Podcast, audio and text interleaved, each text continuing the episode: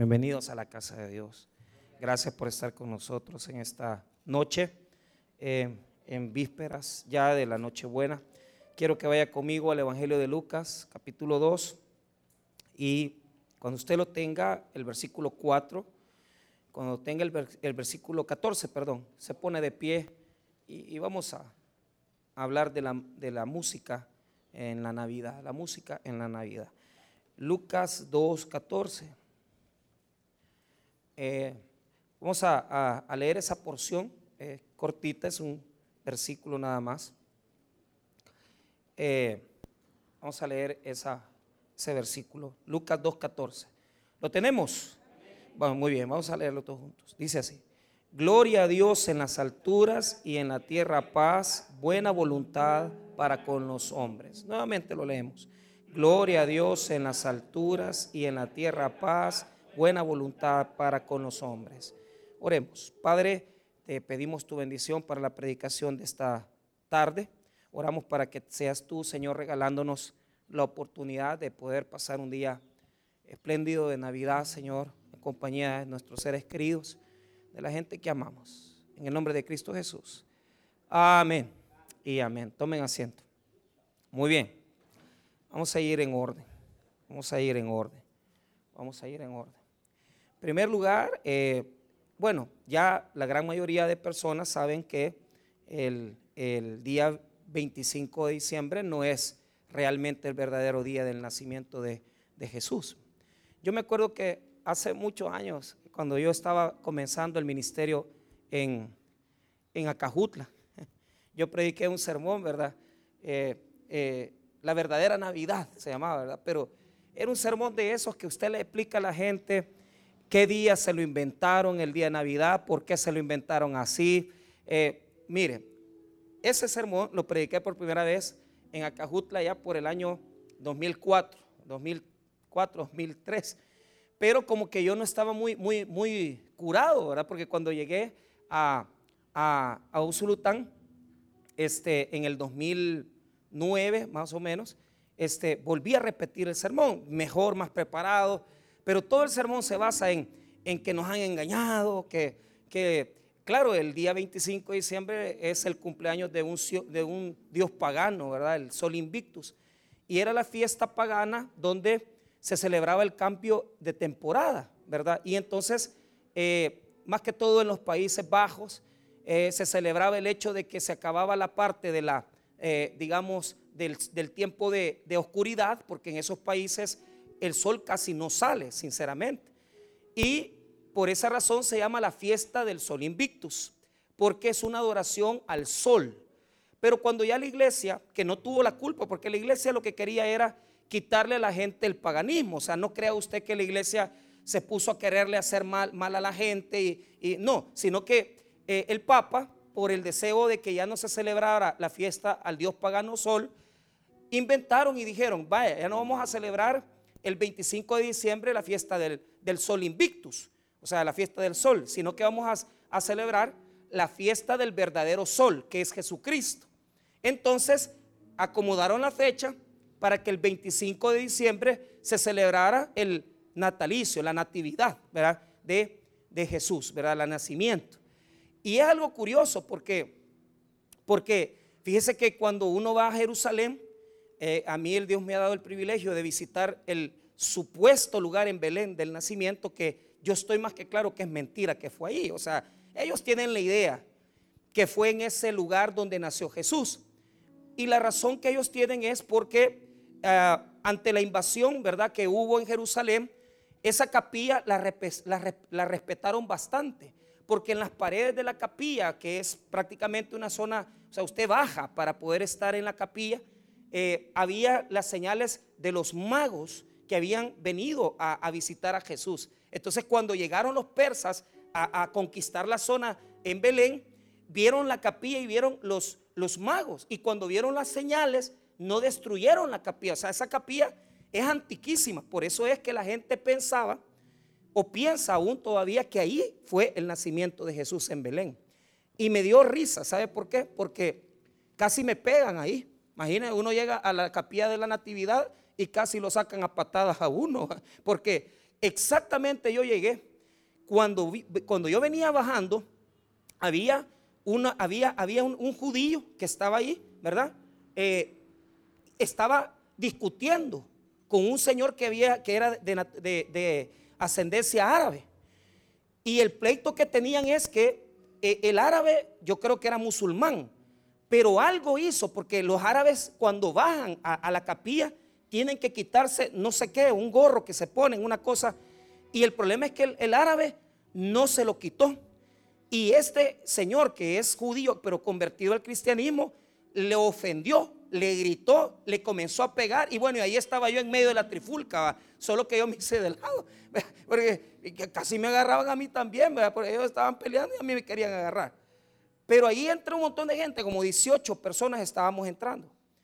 Y cuando usted es cristiano, le dicen, aquí fue el nacimiento de Jesús y le enseñan un pesebre. Ahí están las vacas, están los magos, están los pastores, está el niño Jesús y usted tiene que estar ahí viendo la capilla, ¿verdad? Ahí está el nacimiento de Jesús. Pero me da risa, ¿por qué? Porque cuando usted voltea a ver, si usted no es cristiano y es de las religiones ortodoxas, ¿verdad? De los que se separaron de los católicos hace siglos, e, ellos tienen otro lugar para, aquí fue el nacimiento de Jesús y ahí no tienen el pesebre, sino que lo que tienen es la estrella de la natividad. Entonces, si usted es cristiano, le rinde culto en el pesebre. Y si usted es de las religiones ortodoxas, usted se hinca frente a la, estrella de la natividad y ahí usted dice, aquí nació Jesús. O sea, es una farsa. Ni allí ni en el otro lado nació Cristo. Porque la gente no entiende esto. En la Biblia, lo que Dios quiere hacer más trascendente es la muerte de Cristo. Y se lo voy a explicar por qué. Lo primero que los evangelistas y que los predicadores enseñaron fue la muerte de Jesús, no fue el nacimiento. Cuando se escribió el Evangelio de Marcos, en los primeros siglos del cristianismo, le estoy hablando que Marcos se escribió en el 55, nadie le puso la Navidad a Marcos, nadie, porque fue el primer Evangelio que se escribió. Entonces, cuando usted va a Marcos, y si usted nota conmigo, rápido, vaya conmigo a Marcos 1. Mire de dónde comienza el Evangelio de Marcos. Marcos comienza contándonos la historia de Juan el Bautista. Marcos capítulo 1, ¿lo tiene? Mire el versículo 2. Como está escrito en Isaías el profeta, he aquí, yo envío mi mensajero delante de su faz, el cual preparará tu camino delante de ti voz del que clama en el desierto, preparad el camino del Señor, enderezad sus sendas. Cuatro, bautizaba Juan en el desierto y predicaba el bautismo del arrepentimiento para perdón de qué. Entonces, lo primero que se enseñaba no era el nacimiento de Jesús. El Evangelio de Marcos se escribió primero que todos los evangelios. Marcos se escribió en el 60, Mateo se escribió en el 70 aproximadamente. Lucas se escribió en el 75, 70. Algunos tienen luchas, pero sí sabemos que fue Marcos, Mateo, Lucas y por último Juan en el año 100. Los primeros cristianos no sabían del nacimiento de Jesús. No sabían nada. Nada. ¿Por qué? Porque no se predicaba. Lo que se predicaba era la muerte, la resurrección y las apariciones de Jesús glorificado. Eso es el centro del Evangelio, hermanos. La muerte y resurrección de nuestro Señor Jesucristo. Por eso es que los primeros cristianos no sabían nada de la Navidad. Porque Marcos no escribió nada. Él comenzó a escribir y dijo, voy a comenzar a hablar de Jesús desde donde yo sé que él comenzó a ministrar. ¿Y cuándo comenzó a ministrar Jesús? Con Juan el Bautista, cuando ya tenía 30 años. En el Evangelio de Marcos, Jesús aparece desde los 30 años, no desde su nacimiento. Amén, hermanos. Vaya. Cuando comenzaron a preguntar, porque tenían dudas, la duda de preguntarse, bueno, ¿y este Jesús dónde nació? Pues porque había una confusión. Y eso está en Juan, no lo va a buscar, solo se lo voy a explicar. En Juan capítulo 7 hay un pleito que dicen que Jesús no es de Belén, sino que es de Nazaret. ¿Por qué razón? Porque Jesús nació en Belén y creció en dónde? En Nazaret. Entonces, a Jesús lo conocían por ser Jesús de Nazaret. Cuando hubo demasiada confusión en los primeros cristianos, porque no sabían dónde Jesús había nacido, igual que nosotros, como me pasó a mí, que yo fui allá a la capilla y, y, le dicen a uno, si es católico, aquí nació Jesús. Si es de las religiones ortodoxas, aquí nació Jesús. Y si usted es evangélico, usted se queda en el medio, porque usted ni, ni el pesebre ni el icono. No se hinca en ningún lado. Y usted dice, aquí nació Jesús. Ah, y, le venden cosas cuando uno sale, ¿verdad? Cosas del nacimiento, los árabes perversos, ¿verdad? Y le meten a 10 dólares los, las cosas del pesebre. E, entonces, como no sabían dónde había nacido Jesús, no sabían.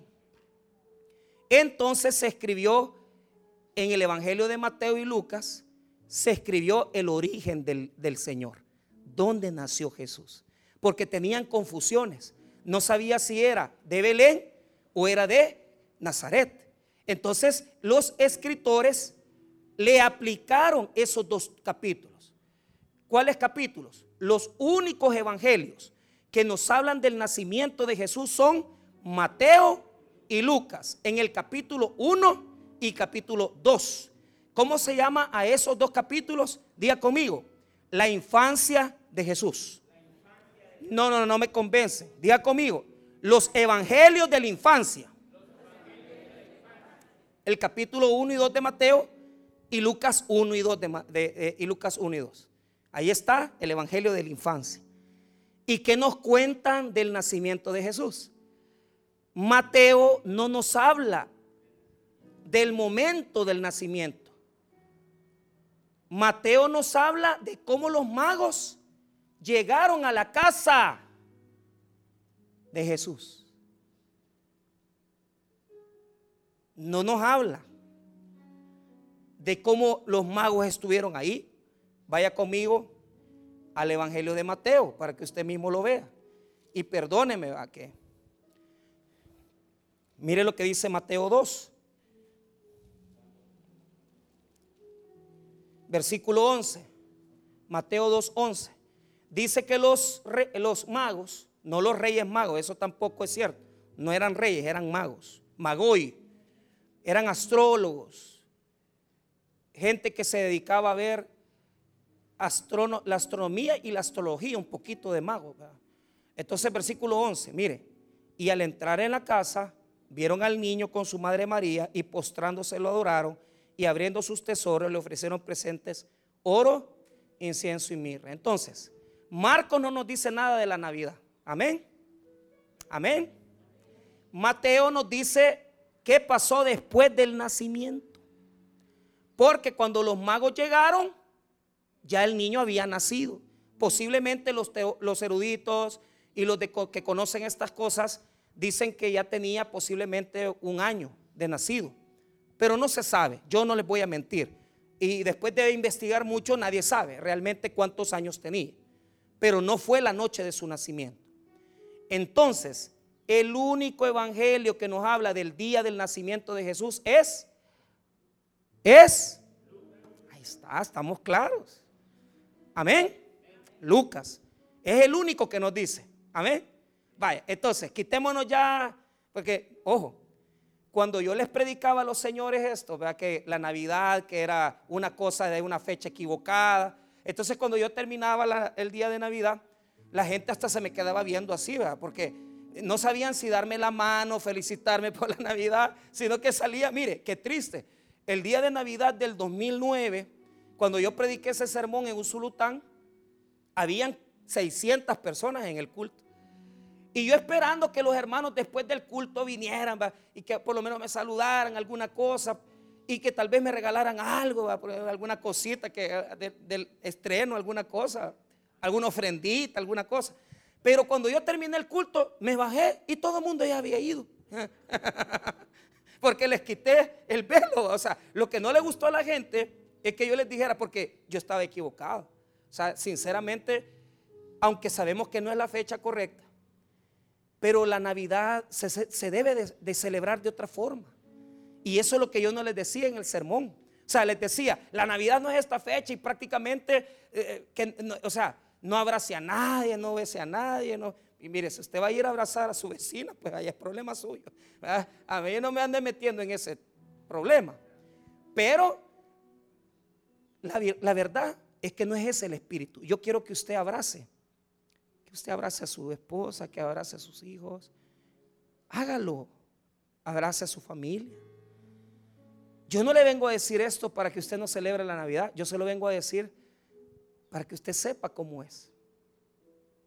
Entonces, ya sabemos, número uno, que la fecha no es la correcta.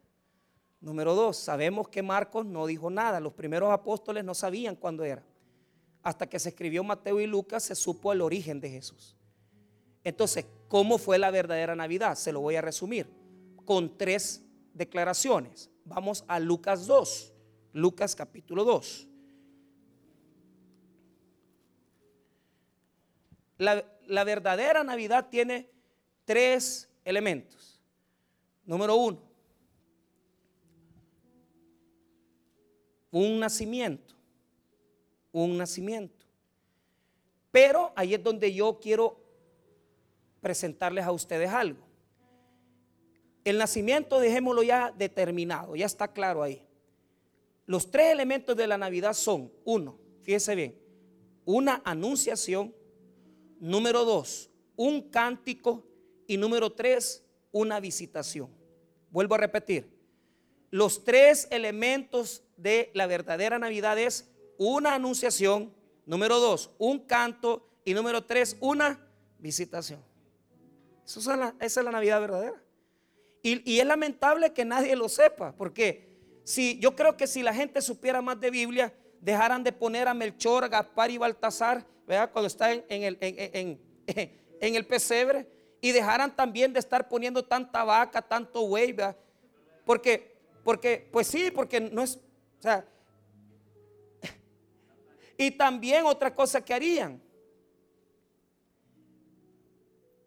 pondrían ángeles, porque realmente lo único que había en el nacimiento de Jesús son tres cosas, los ángeles, los pastores, y el pesebre.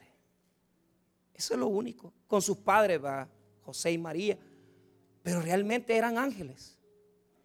Entonces, ahora le voy a enseñar por qué se llama esa música de Navidad o cánticos de Navidad.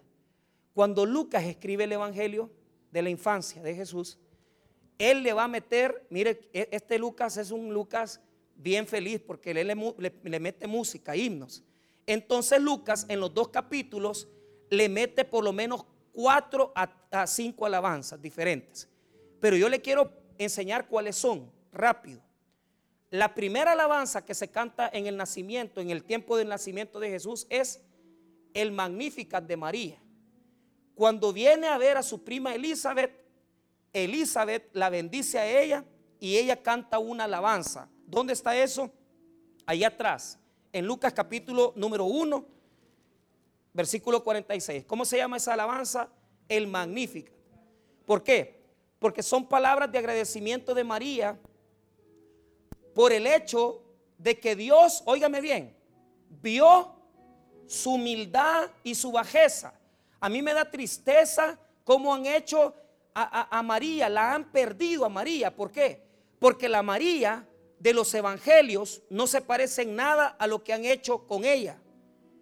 Cuando vemos el capítulo 1, verso 46, está el cántico de María Magnífica y dice que ella es una mujer humilde y, se, y, le agradece a Dios por haberla escogido, que a pesar de ser una, una campesina, una muchacha campesina de 14, 15 años, Dios la ha visto para escogerla, para darle la bendición de ser la madre de Jesús. Y mire lo que dice el Magnificat, Lucas 1:46. Entonces María dijo, engrandece mi alma al Señor y mi espíritu se regocija en Dios, mi Salvador. Ese cántico llega hasta el versículo 56. Esa es la primera alabanza de Lucas. La segunda alabanza de Lucas está en el versículo 67 y se llama el Benedictus. El Benedictus.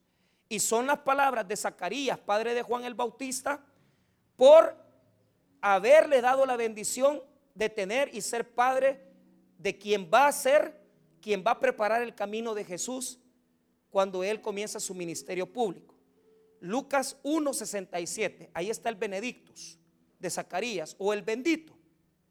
Y Zacarías su padre fue lleno del Espíritu Santo y profetizó diciendo, bendito el Señor Dios de Israel que ha visitado y redimido su pueblo. Por eso se llama Benedictus, porque dice bendito, dice.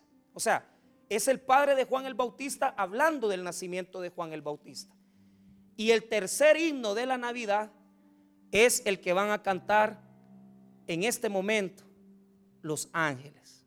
Los ángeles en Lucas 2 y es el texto que tomamos de referencia. En Lucas 2.14. ¿Cómo se llama esa, esa alabanza, la tercera alabanza de Lucas? Se llama el gloria. El gloria se llama. Así se llama, así se le dice. Pero los católicos lo dicen en latín. Y se dice gloria excelsus Deu, así se llama. Gloria excelsus Deu, o sea, es gloria a Dios en las alturas. Gloria a Dios en las alturas y paz en la tierra a los hombres de buena voluntad. Amén. Vaya, ahora sí, vamos a predicar. Muy bien. Todo eso es información general. Veamos qué pasa aquí. Primero, hay un em-, emperador que ha mandado hacer un censo. Y esto ha obligado a María y a José a ir a empadronarse a Belén. María, estando ya embarazada y en los últimos días de su preñez, ha tenido la condición de dar a luz en un lugar específico que es Belén. Buscaron una posada donde quedarse, pero como los soldados romanos y todas las autoridades de Roma estaban albergadas en Belén, no había espacio para ellos. De tal manera que les toca ir a tomar un lugar, una cueva probablemente. Ahora, desde el primer texto hay una referencia, porque la primera pregunta es, lo que le vamos a hacer, primera pregunta, ¿por qué un pesebre? ¿Por qué un pesebre? Esa es la primera pregunta de esta tarde. Vea conmigo Lucas 2, versículo 7. Y dio a luz a su hijo primogénito y lo envolvió en pañales y lo acostó en un pesebre porque no había lugar para ellos en dónde. Entonces, ahí ya estamos entrando en una, en una materia.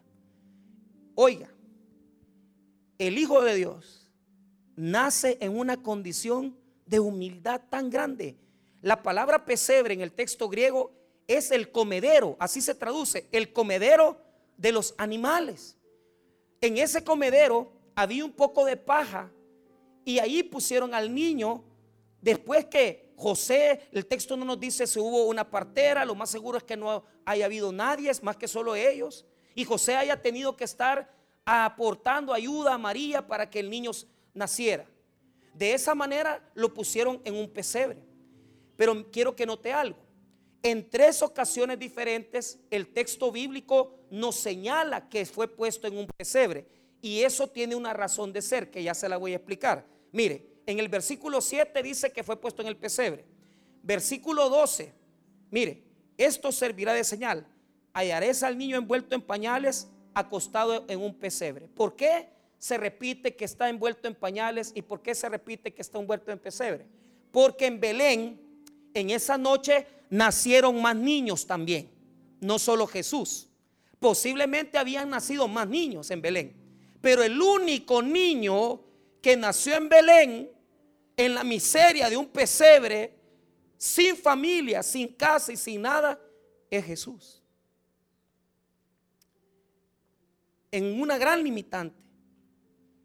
Solo Él nació y fue puesto en un pesebre.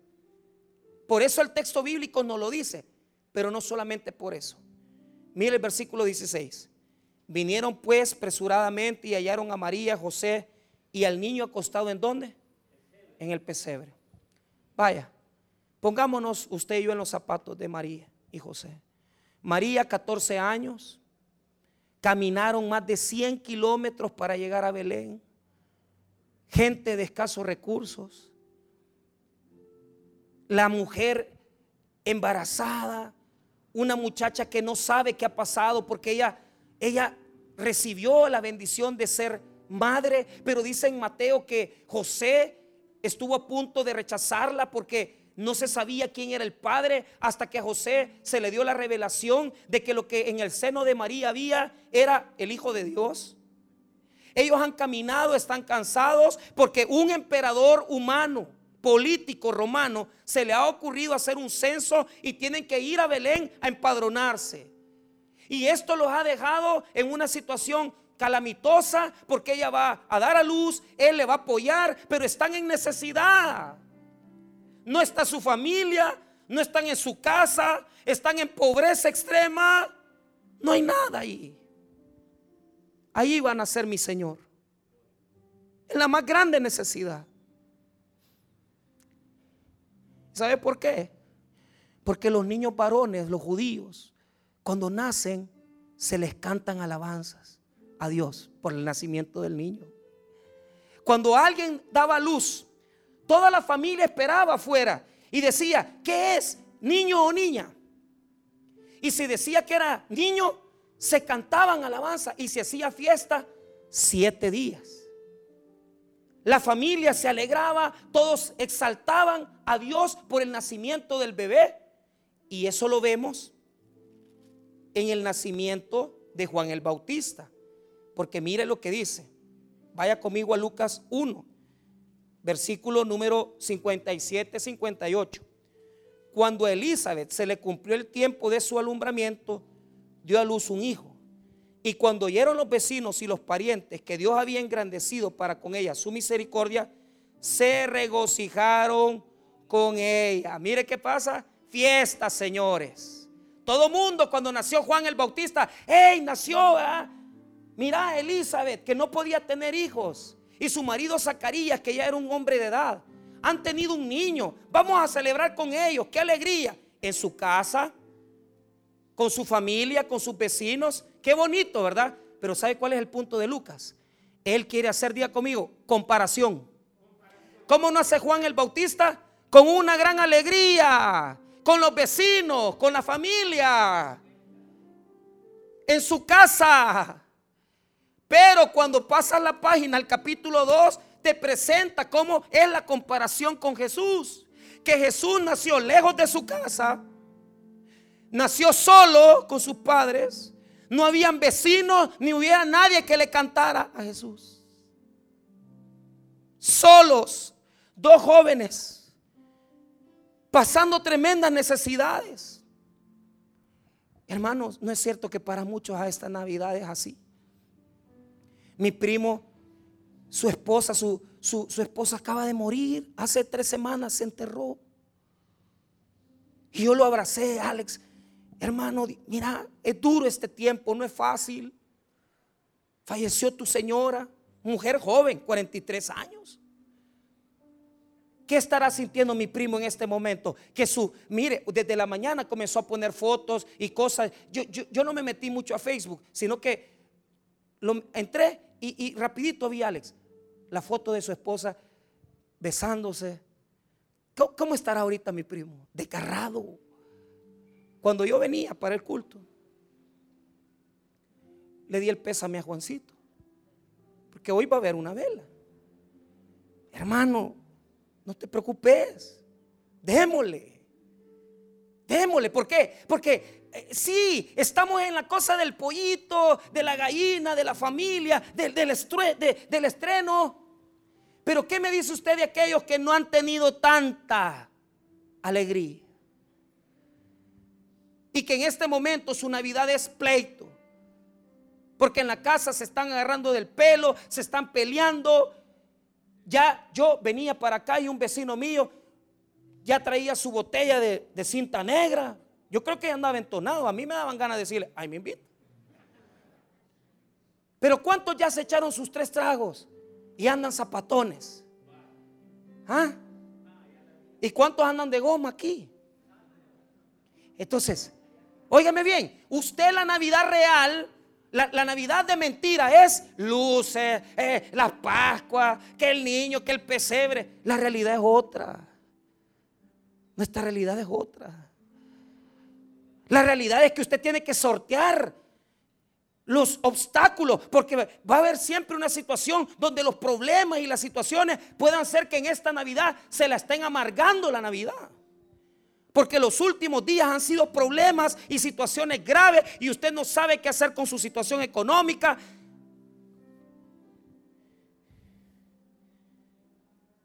Esa es tu Navidad.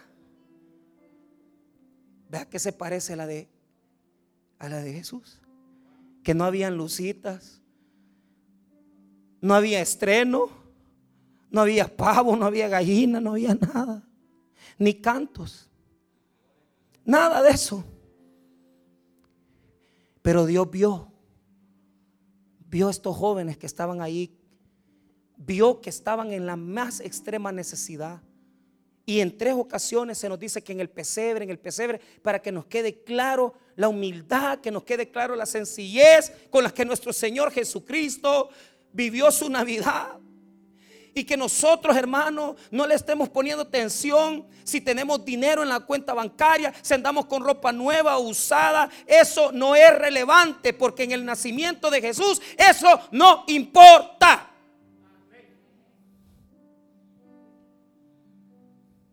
Eso no es relevante. Entonces Dios se proveyó a sí mismo de algo excepcional. Los pastores eran lo más denigrante de la sociedad judía. Nadie quería que un pastor llegara. Oigo, oh, no pastores evangélicos, yo soy pastor. Si yo llego a su casa, bendición. Pero si ya usted mete un par de, de pastores, imagínense, los pastores apestaban tanto que nadie quería que entraran al templo. Los pastores eran considerados estafadores, por eso es que no podían dar ningún tipo de testimonio en juicio.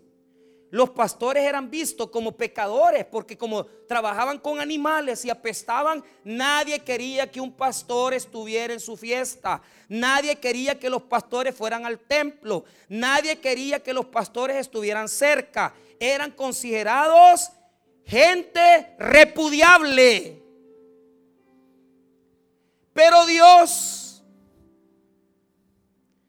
decidió hacer esto. Voy a mandar un ángel y le voy a avisar a estos pastores que nadie los quiere.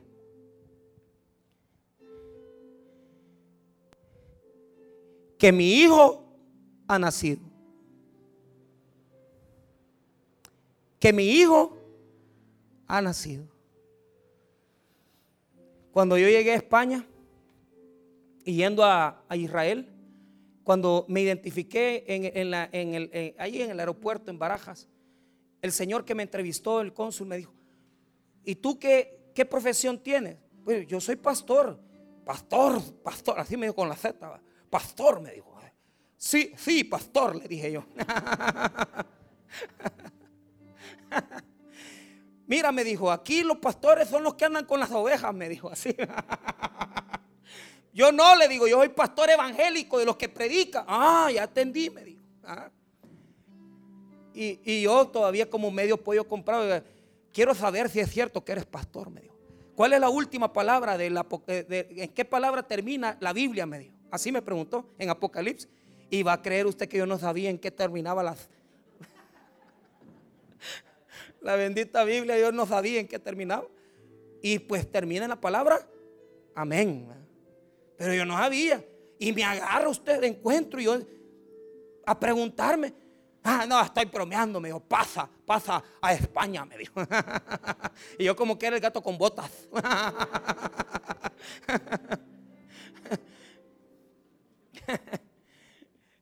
Estos eran pastores de ovejas, los más miserables, lo peor de la sociedad judía. Solo a la par de prostitutas y pecadores que no entraban al templo. Entonces Dios vino y mandó un ángel. Los pastores estaban en el mes de septiembre, agosto, no se sabe, pero estaban pastando las ovejas. Por eso es que Jesús no pudo nacer en diciembre, porque en diciembre en Jerusalén hay frío y nadie saca las ovejas a pastar. Y es un frío que cuando yo llegué en el mes de enero, estábamos a finales de enero, había nevado. Había nevado en Jerusalén. Por lo tanto, no pudo haber nacido en diciembre. Pero ¿qué pasó? Ellos estaban cuidando las ovejas del rebaño y de repente un ángel se aparece. Mire lo que dice el verso 10. Pero el ángel les dijo, no temáis, porque aquí os doy nuevas de gran gozo, que será para todo el pueblo, que os ha nacido hoy en la ciudad de David un Salvador, que es Cristo el Señor. Entonces, este ángel es uno. El renacentismo lo pinta como todo afeminado, como que estuviera con el pelito rubio, todo suavecito, y el angelito ahí, ¿verdad? Como que, y, incluso en unas pinturas aparece que los pastores ten confianza en nosotros, le dicen, o sea, como que, y todo afeminado lo pintan. Pero si usted se da cuenta, le tuvieron un gran temor. O sea que es al revés. La Biblia no dice que tuviera alas o posiblemente tenía. No lo sabemos. Pero lo que yo puedo decirle es que por algo le tuvieron temor. Entonces cuando ya estaba ante la presencia de Dios y le da la declaración que ya había nacido, que ya tenían un Salvador, cuando ya ellos habían escuchado esa noticia, mire lo que pasó. Primero fue un ángel y después vino una cantidad de ángeles. Mire la señal que le da. Le da el anuncio primero que había nacido Jesús y les da una señal para que lo busquen. Verso 12. Esto servirá de señal. Hallarés al niño envuelto en pañales, acostado en un. Entonces el ángel va ante los pastores para darle una señal para decirles a dónde tienen que buscarlo y cómo lo van a encontrar. Porque si en esa noche habían nacido más niños, se iba a distinguir porque era el único que estaba en un pesebre y con pañales. O sea, los trapos, eran trapos los que se le había puesto. En ese momento, cuando el ángel ha hablado y les ha dado una declaración, aparecen todos los demás ángeles. Mire el 13, diga conmigo, y repentinamente apareció con el ángel una multitud de las huestes celestiales que alababan a Dios. Ese hasta ahí.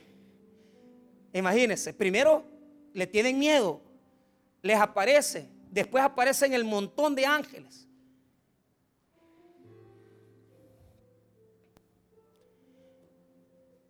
Y comienzan a darle el gloria en excelsus Deo, el gloria en las alturas, que es solo el versículo 14.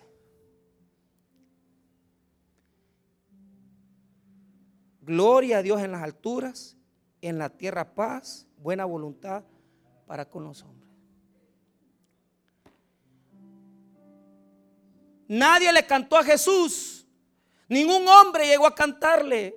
Nadie le cantó, nadie estaba esperando su nacimiento. Estaban solos María y José en un pesebre, en un lugar abandonado, lejos de su ciudad, lejos de su casa.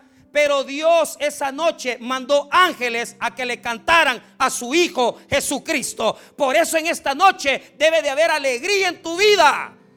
Cántale al Señor, alábalo, porque ha nacido un Salvador, Jesucristo nuestro Señor. te das cuenta que la Navidad no tiene nada que ver ni con ropa ni con vestido. ¿En qué es lo que es la Navidad? Verso 14. Glorificar a Dios. Una gloria en las alturas. ¿Por qué? Por lo que estaba haciendo en la tierra. Porque estaba dando a su Hijo Jesucristo para nacer.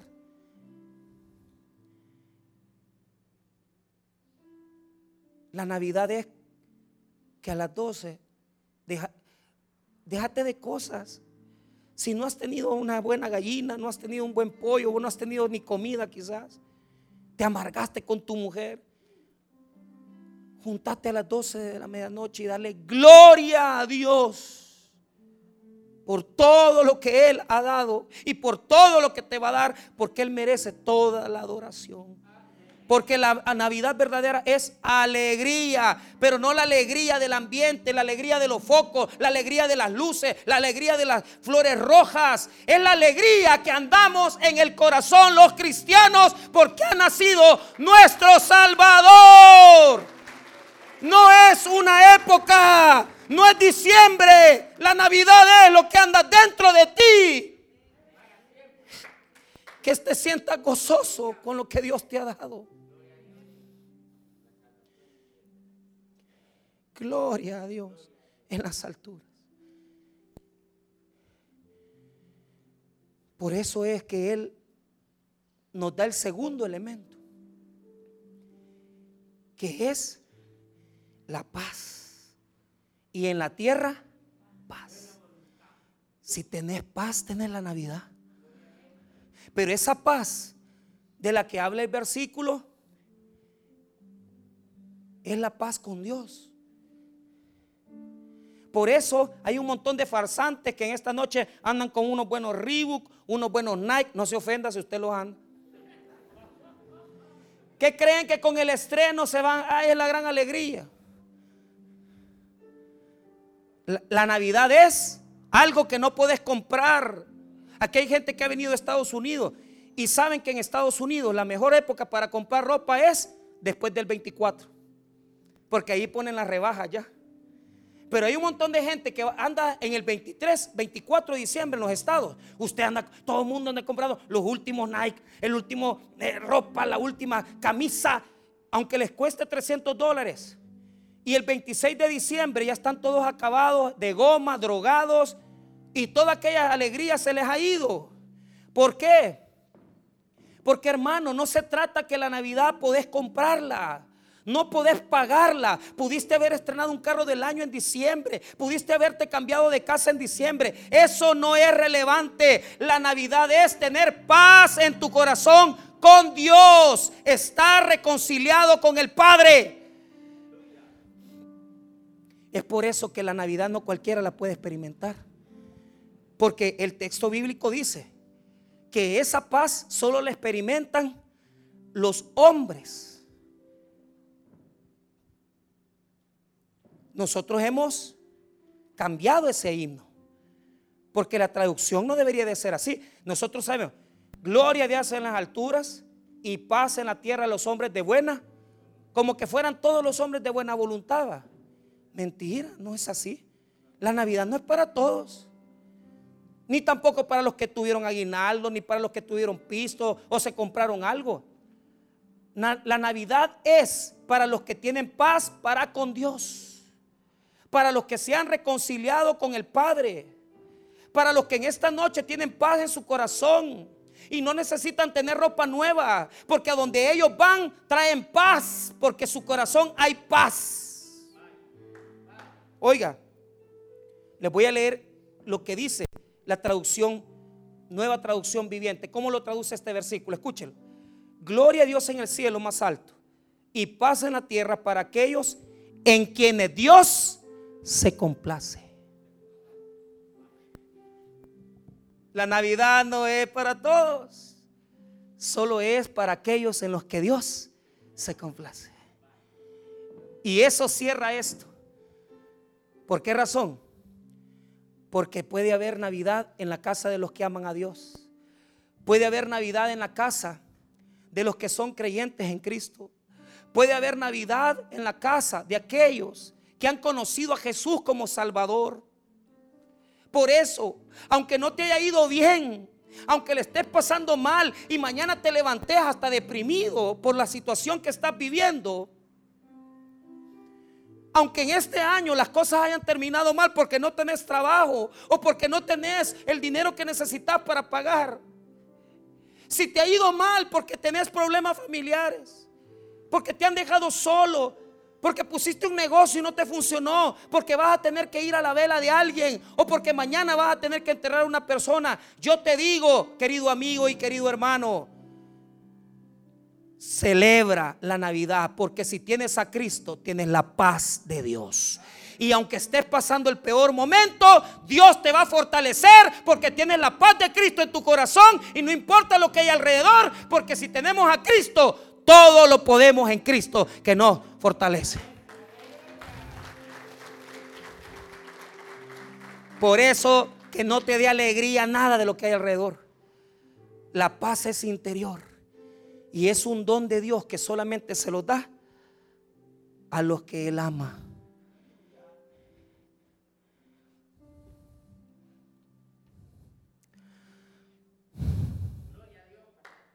Y eso es algo trascendente.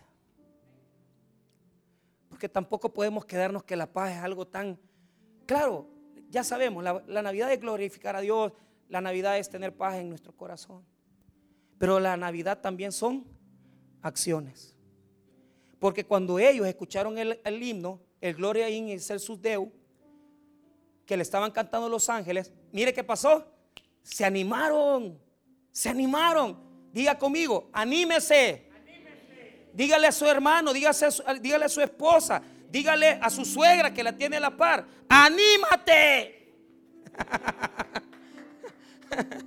Porque esta situación de la Navidad no es algo de foquito, esto ya lo vamos a quitar. Esta situación de la Navidad es la alegría que Dios ha impartido en el corazón de los que somos salvos, porque hemos conocido que en el pesebre no hay un niño, sino que hay un regalo, que es el regalo del Padre envuelto en pañales, porque es el Hijo de Dios y es el mejor regalo que le pudo dar a la humanidad entera. No son regalos la Navidad, es un regalo. Es el Hijo de Dios encarnado, un bebé en el pesebre. Que nos reconcilia, que Dios, que nos reconcilia con Dios. Que nos reconcilia con Dios. ¿Te imaginas el regalo de Dios cómo lo envolvió? En pañales. Nadie lo ha visto, nadie le interesa tal vez eso. Pero ese niño era el mismo que había creado la tierra. Es el mismo que estuvo con Dios cuando Dios lo creó todo. Es el Hijo que estaba en la eternidad con el Padre. Y lo que hizo Dios fue que lo encarnó y lo puso en su pesebre como el mejor regalo. Por eso anímate. Gózate. Si ellos estaban deprimidos, la alabanza les dio el ánimo. Y por eso en esta noche, deja de bailar la bala. Y bailar lo que tenés que bailar. Bailar las alabanzas, el júbilo, la exaltación que merece tu Dios y gózate, porque aunque no estés moviendo los pies, porque aunque no estés haciendo ningún movimiento, tu corazón se regocija en el Señor, tu corazón se regocija en la presencia de Cristo. No es necesario que bailemos, suficiente el gozo que andamos adentro, men, que nadie lo puede parar. Y vamos a ir a visitar y vamos a estar con la gente. ¿Y qué hicieron ellos? Si estos pobres jóvenes estaban tristes porque estaban solos, porque no tenían dinero, porque acababa de dar a, luz una niña de 14 años, cuando llegaron los pastores, les dijeron, hemos oído los ángeles cantarle a este niño. Alégrate María, alégrate José, este niño es el Hijo de Dios. Si ves a alguien triste, si ves a alguien que no está feliz, abrazalo. Yo ya celebré mi Navidad, ya comencé. Abracé a Juan y le di palabra. Porque la Navidad son acciones. Tu Navidad no es un regalo. Tu Navidad es que te reconcilies con tu mujer. Tu, tu Navidad es que te reconcilies con tus hijos. Tu Navidad es que vayas y que con más con tus enemigos. Tu Navidad es que si todos los diciembre los arruinas porque son un gran bolo, este diciembre no chupes y llenate del gozo de Dios, quédate quietecito, que estés un poquito amargado, pero vos sabés que tenés un gozo más grande adentro que afuera. Y ve dónde está María y ve dónde está José, que están tristes, porque se quieren alegrar con lo que el mundo da y decirles, Jesús ha nacido, alégrate. He escuchado a los ángeles cantar. Gózate. Y si ibas a pasar una Navidad triste, yo te digo algo, no hay razón para estar triste. Al contrario, tienes toda la razón para estar gozoso. Porque ellos fueron donde estaba y buscaron donde estaba el pesebre y el niño. Y mire lo que le dijeron a María. 15. Sucedió que cuando los ángeles se fueron de ellos, al cielo. Los pastores se dijeron unos a otros, pasemos pues hasta Belén y veamos esto que ha sucedido y que el Señor nos ha manifestado. Vinieron pues apresuradamente y hallaron a María José y al niño acostado en el pesebre y al verlo dieron a conocer lo que les había dicho acerca del niño. 18. Y todos los que oyeron se maravillaron de lo que los pastores les decían. Pero María guardaba todas estas cosas meditándolas en su corazón. 20. Y volvieron los pastores glorificando, alabando a Dios por todas las cosas que habían oído y visto, como se les había dicho. ¿Cómo regresaron? Alabando y glorificando a Dios. ¿Cómo vas a ir a tu casa? ¿Cómo vas a ir donde tu padre, donde tu madre? ¿Cómo vas a ir donde está toda esa gente amargada y triste, glorificando y adorando a Dios por lo que has oído y lo que has visto?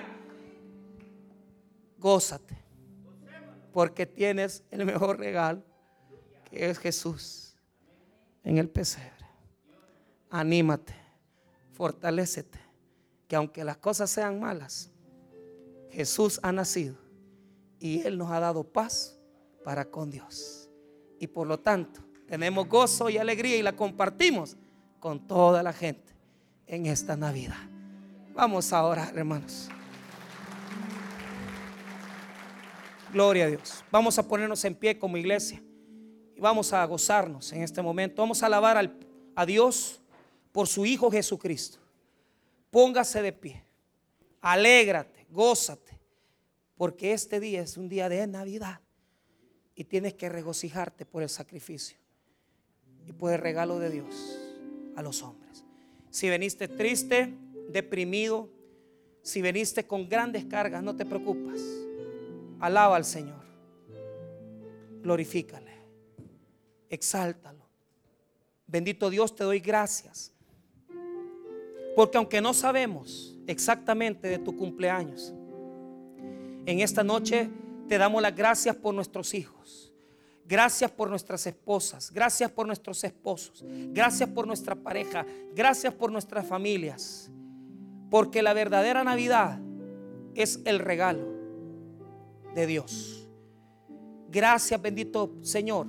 Tal vez no tuvimos todo lo que queríamos. La ropa, el dinero. Pero podemos tener una buena Navidad si la desarrollamos en acciones los pastores oyeron la alabanza, se alegraron y fueron a María y a José a animarles. Y venían cantando y glorificando a Dios. De igual manera, si venías acongojado, triste, si venías deprimido, te vas alegre porque Jesús ha nacido. Y en esta noche, llénate del gozo de Dios y alábalo porque Él es el rey de tu vida. Vamos a cantar esta alabanza.